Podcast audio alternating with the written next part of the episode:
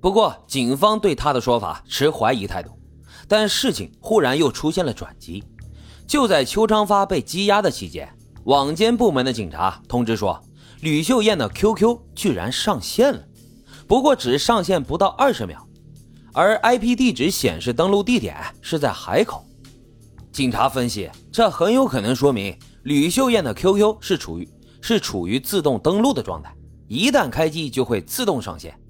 而邱昌发这个时候已经被抓了，也不可能登录电脑，那又会是谁上了吕秀艳的 QQ 呢？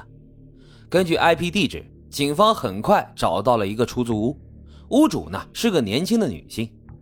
据这个女人交代，这些东西都是她的男朋友给她的，而经过辨认。她的男朋友就是邱昌发，原来邱昌发也背着吕秀艳劈了腿，还在他失踪后把他的电脑给了他另外一个女朋友，这也进一步加重了警方对于邱昌发的怀疑。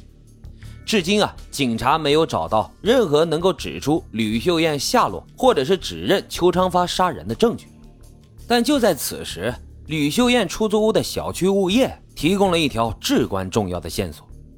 这物业说啊。吕秀艳他们啊，平常在房间里面啊，也就是洗洗澡，也不做饭，一般用水的水量一个月只有不到两吨。但是这六月份，仅仅前半个月就用掉了总共七吨的水。这个线索啊，让警察的神经马上就绷紧了，多用了五吨水啊！为什么呢？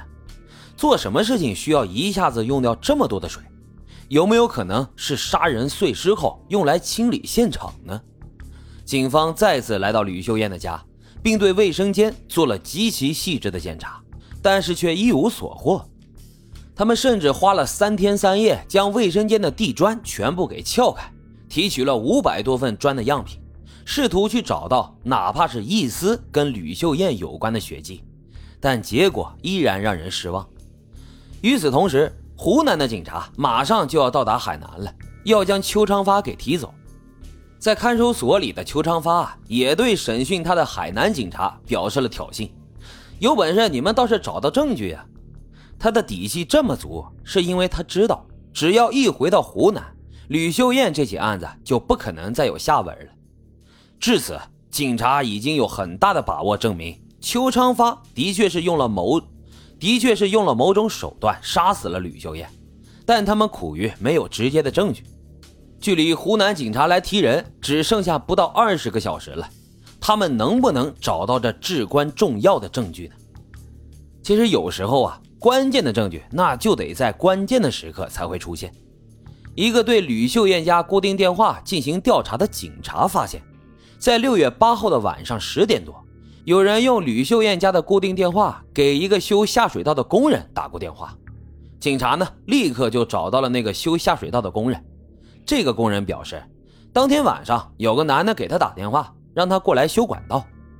在等他到电梯门口的时候，那个男人就过来跟他说，让他把修下水道的工具给他就行了，不用他进去帮他修。管道工就表示不同意，但是那男人之后说愿意多给点钱，于是管道工就将工具递给了该男人。经过管道工的辨认，那个打电话并且给他钱的男人就是邱长发。这警察叔叔们一听啊，眼睛马上就亮了。这不是在搞笑吗？哪有人叫人来修管道却不让人进家门的呢？如果不是房间里有不可告人的秘密，那就是活见鬼了。在最新的人证面前，邱昌发终于承认了杀害吕秀艳的事实。他说，他跟吕秀艳也是在网上认识的，两人一开始感情很好。由于吕秀艳到了谈婚论嫁的年纪，就提出想结婚。但邱昌发由于没有身份证，而且啊有命案在身，就不愿意结婚。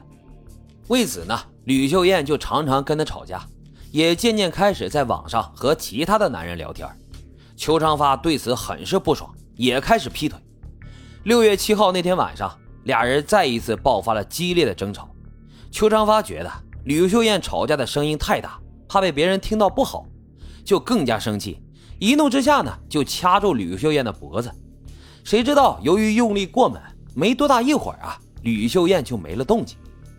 这杀了人后，他马上就跑到宾馆去住了一天，造成了不在场的证明，并在第二天晚上返回吕秀艳的家里将她分尸。期间发现这管道有点堵了，还打电话叫来了修理工。分尸之后，打开了水龙头，一直冲了好久才将血迹给冲掉。这也就是他为什么短短的几天内多用了五吨水的原因。至此，案件的真相终于大白于天下。二零一二年十月五号，警察在海口当地的一条河里和一个苗圃里找到了吕秀艳已经化为白骨的尸体。而邱昌发呢，也最终受到了法律的制裁。好了，今天的故事就是这样，感谢收听老白茶馆，欢迎大家在评论区积极的留言、订阅、点赞与打赏，咱们下期再会。